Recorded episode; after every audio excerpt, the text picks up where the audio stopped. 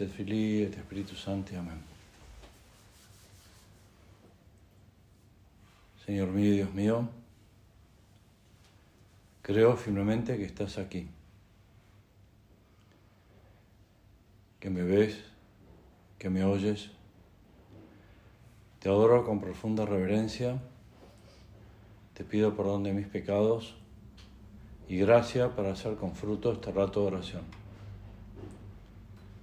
Madre mía Inmaculada, San José, mi Padre y Señor, Ángel de mi guarda, interceded por mí.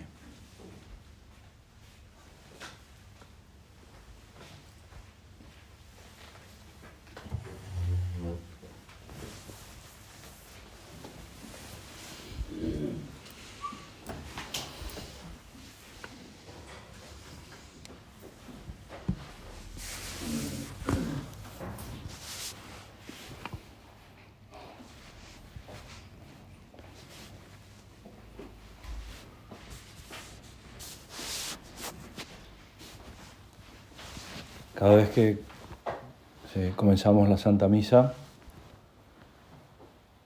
muy al comienzo,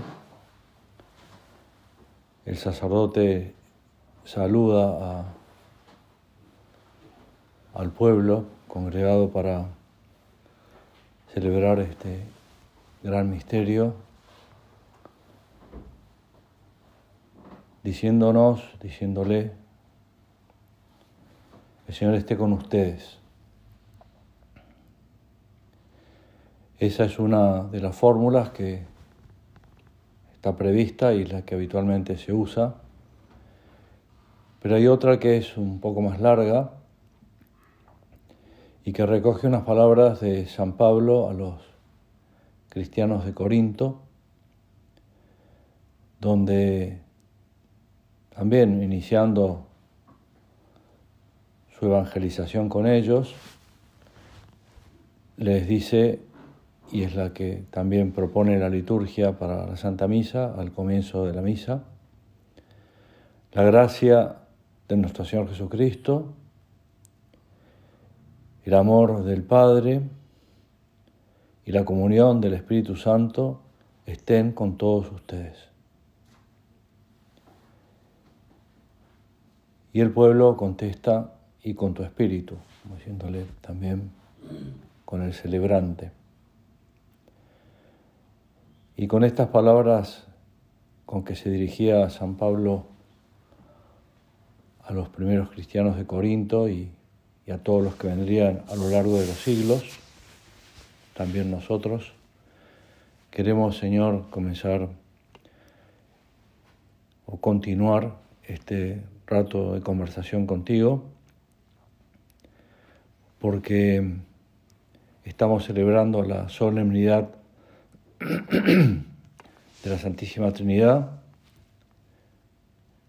uno de los principales misterios de nuestra fe, y, y queremos dirigirnos a cada una de las personas divinas, como nos recomienda nuestro Padre, para que cada una de ellas y la Trinidad nos den esa gracia, como te acabamos de pedir, para hacer con fruto este rato de oración. Es el Señor que vino a la tierra para padecer, como canta un villancico, estos que solemos entonar en Navidad y viene a la tierra porque también así lo, nos lo explicaba nuestro Padre, que la Trinidad Beatísima se reúne y en un designio de amor deciden que la segunda persona de la Trinidad se hiciera hombre para pagar esa deuda que nosotros jamás hubiéramos podido pagar, porque por más cosas que hiciéramos, la deuda se mide por el valor o por la dignidad del ofendido, en este caso la deuda de nuestros primeros padres, Adán y Eva, era con Dios Padre.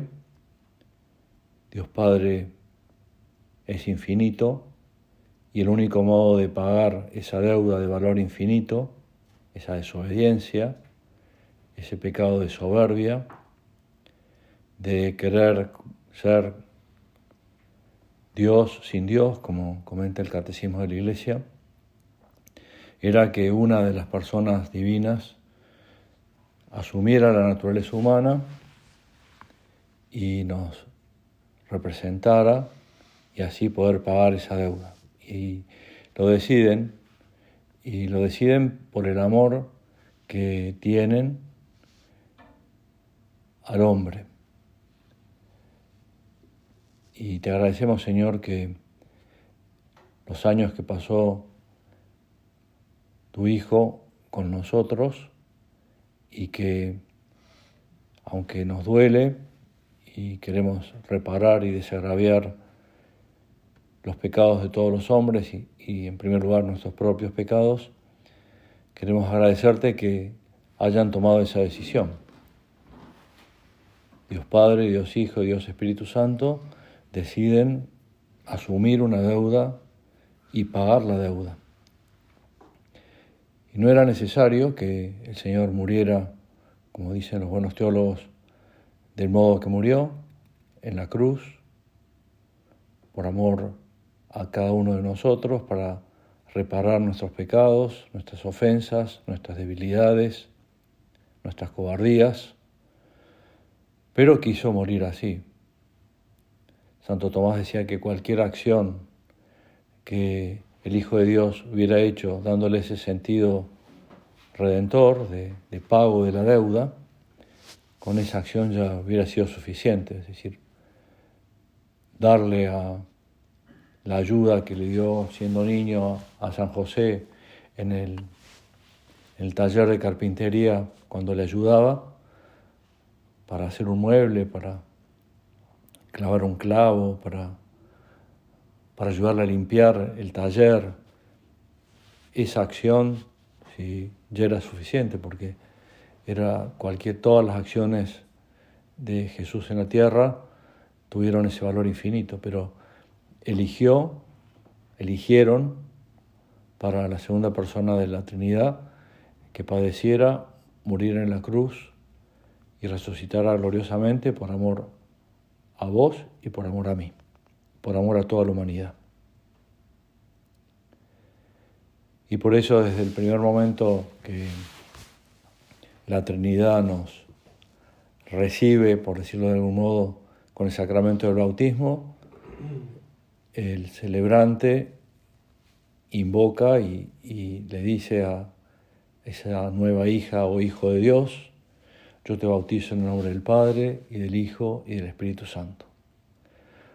Porque fueron ellos los que decidieron, en un designio de amor,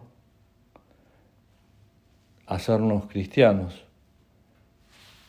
que a través de este sacramento que es el Yana Sacramentorum, también como dicen los buenos teólogos, la puerta de todos los sacramentos, a partir de ese momento la Trinidad comienza a inhabitar en nuestra alma en gracia. Desde, habitualmente cuando lleva poquito tiempo de vida,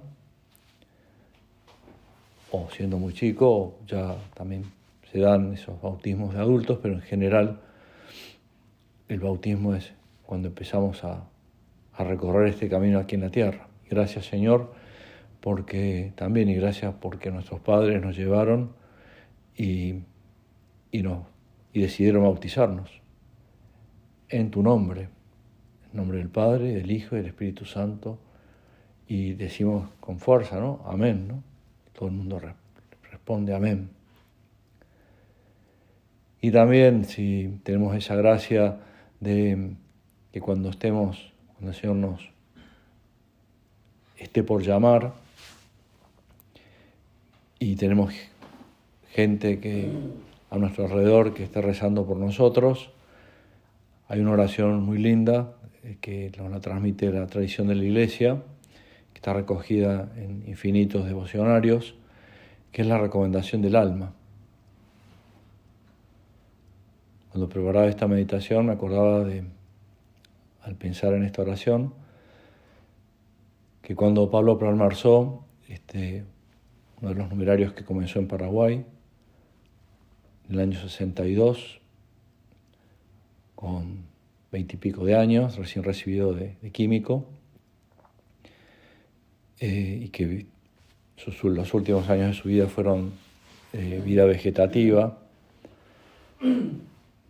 siete años ahí apoyándonos, apoyando toda la iglesia desde la cama.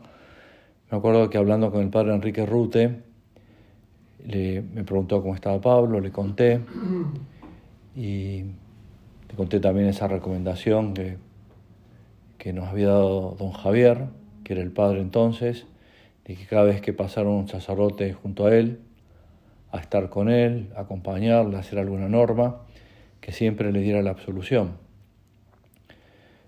No sabemos si se enteraba o no, pero don Javier nos dijo, cada vez que pase un sacerdote, aunque sea vayan tres el mismo día, igual renovar la absolución.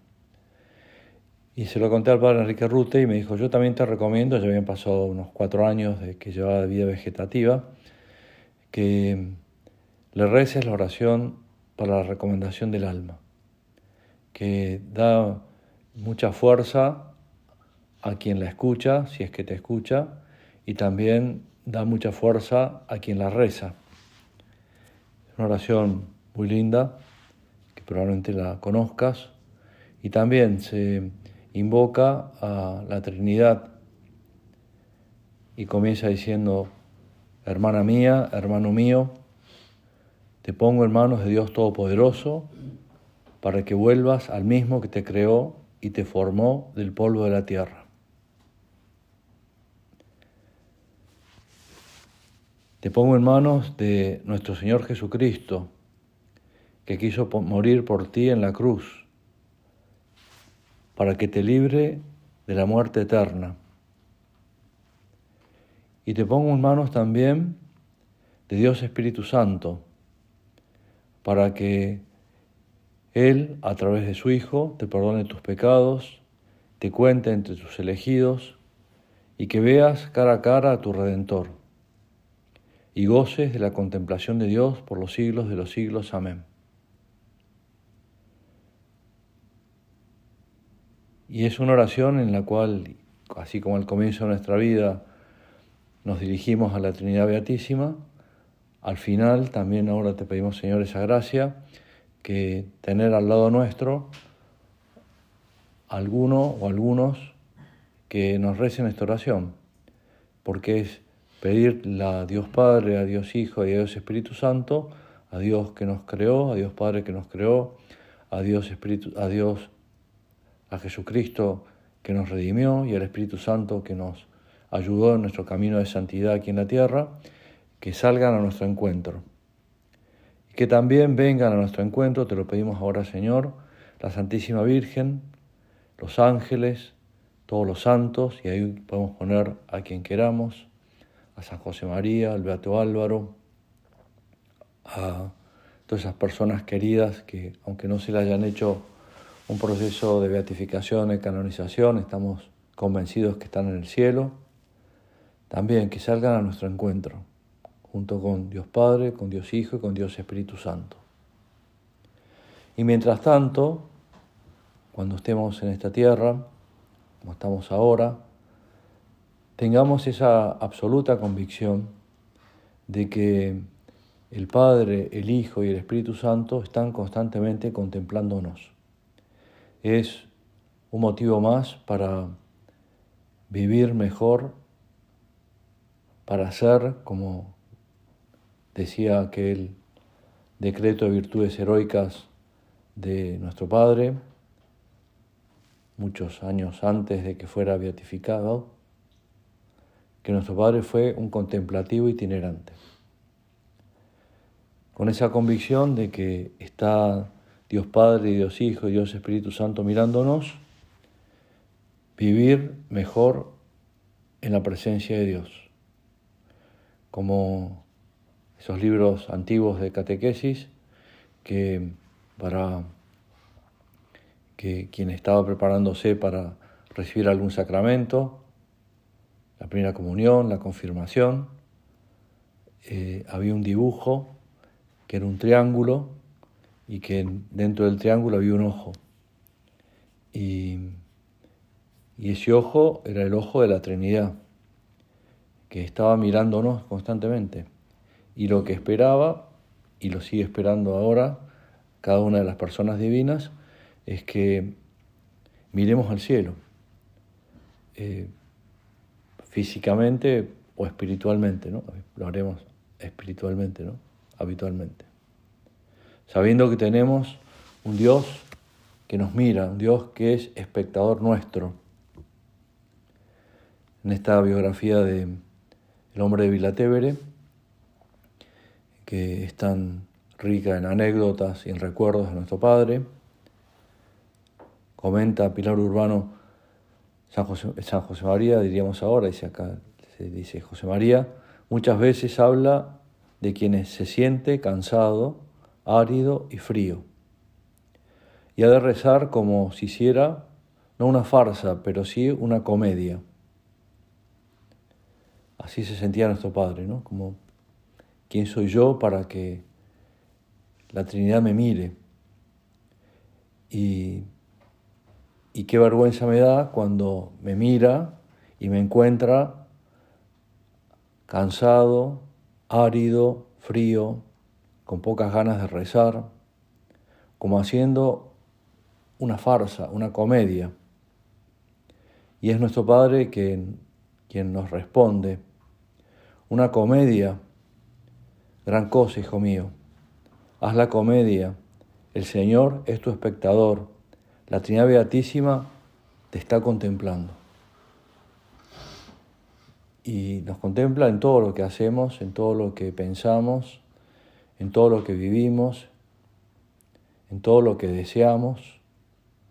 Es también espectador de nuestros sueños, también es espectador de nuestra reparación, de nuestro desagravio. Ante este espectador divino, continúa Pilar Urbano, José María se siente visto y oído. Más, mirado y escuchado. Todo lo que pidieras al Padre en mi nombre, yo te los daré. Son palabras del Señor. Más atendido y asistido. Más aún, contemplado. Si esa asistencia del espectador hace que el comediante sea a un tiempo contemplador y contemplado, José María se mueve con el corazón a sus anchas.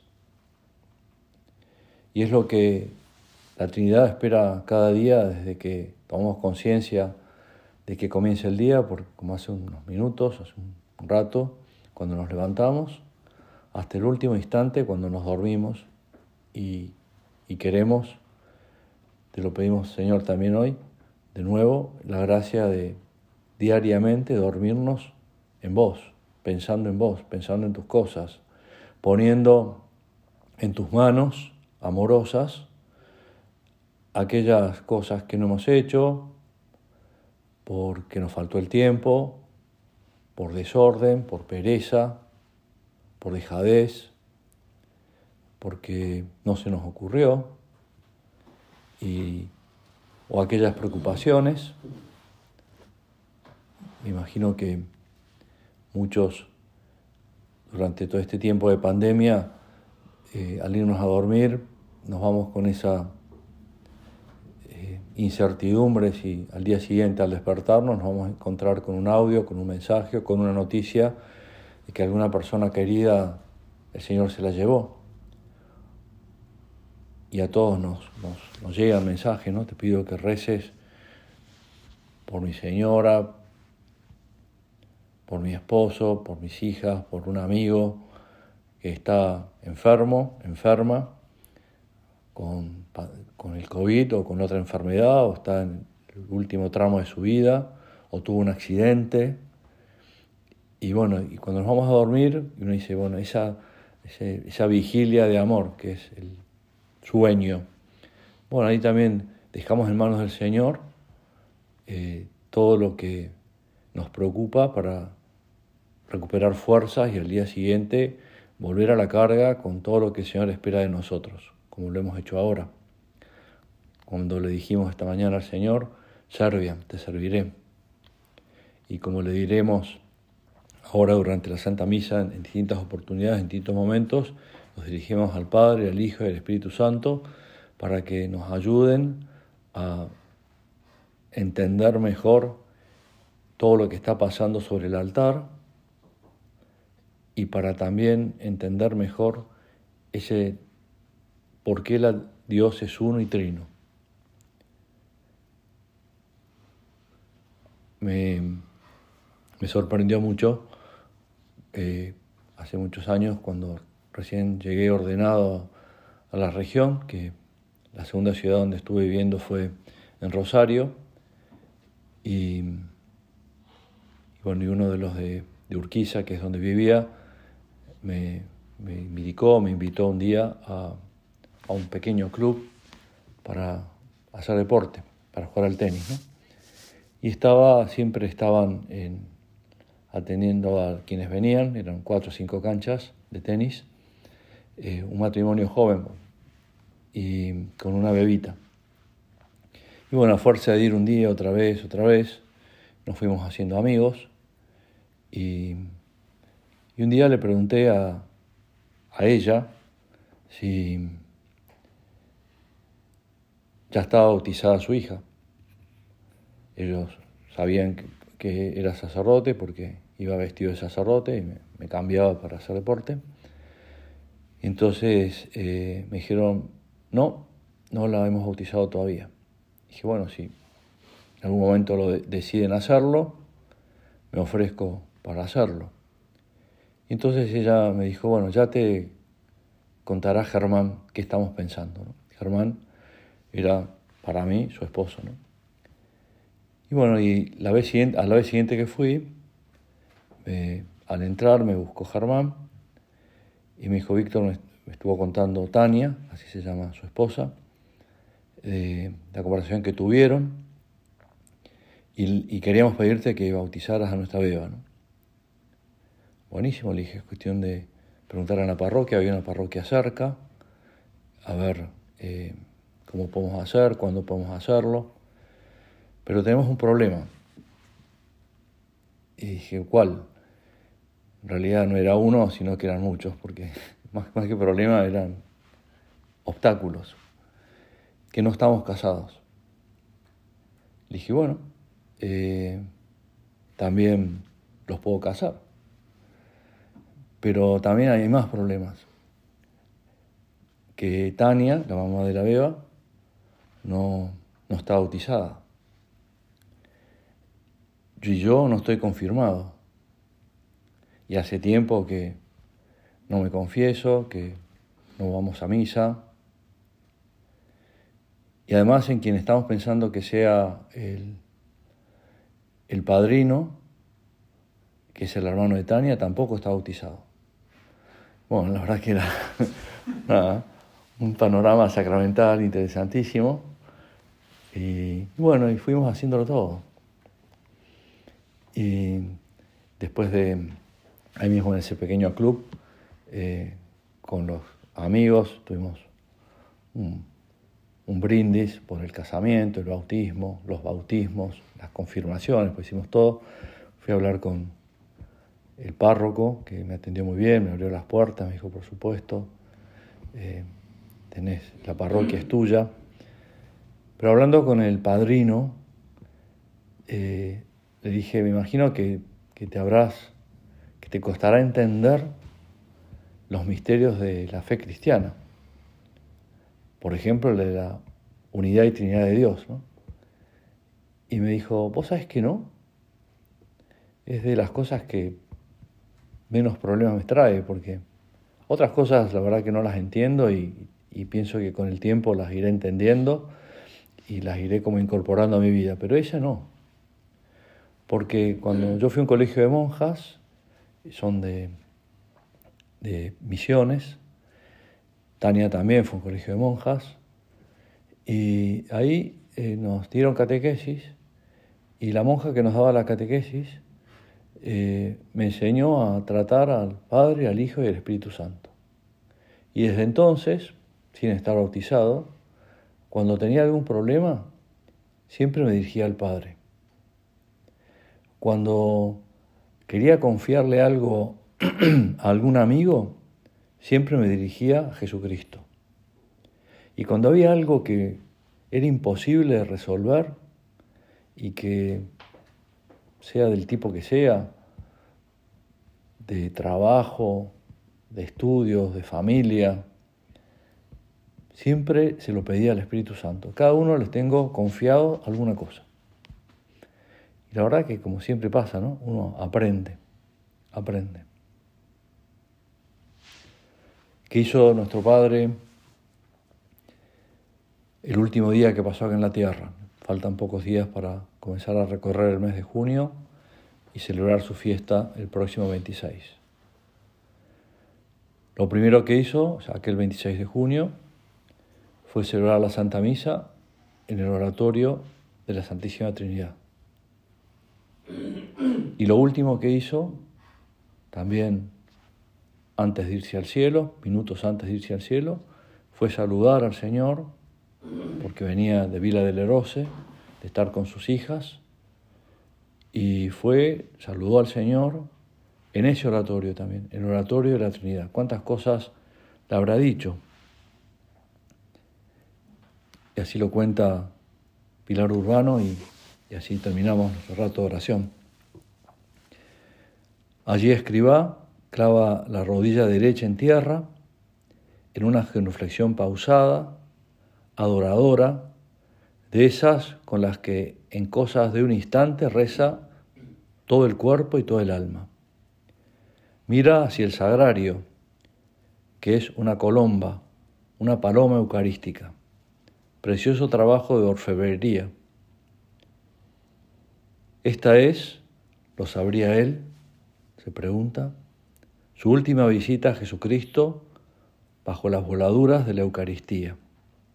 Muy pronto, dentro de pocos minutos, va a encontrarse cara a cara con la Trinidad. José María va a conocer al fin ese rostro que tanto deseó. Vultum domine requiram. Pedimos, Madre nuestra, uniéndonos a esta oración de nuestro Padre, queremos ver tu rostro, queremos ver el rostro de tu Hijo y queremos ver el rostro de Dios Padre, de Dios Hijo y de Dios Espíritu Santo diariamente, aunque no lo veamos físicamente, pero cuando llegue el momento de nuestro encuentro con ellos, lo veamos y que nos, tu Hijo nos haga esa gracia de tomar conciencia cada día que constantemente el Padre, el Hijo y el Espíritu Santo están contemplando todo lo que hacemos, todo lo que vivimos, todo lo que deseamos, todo lo que soñamos. Santa María, hija de Dios Padre, Madre de Dios Hijo, esposa de Dios Espíritu Santo, ruega por nosotros, ruega por mí.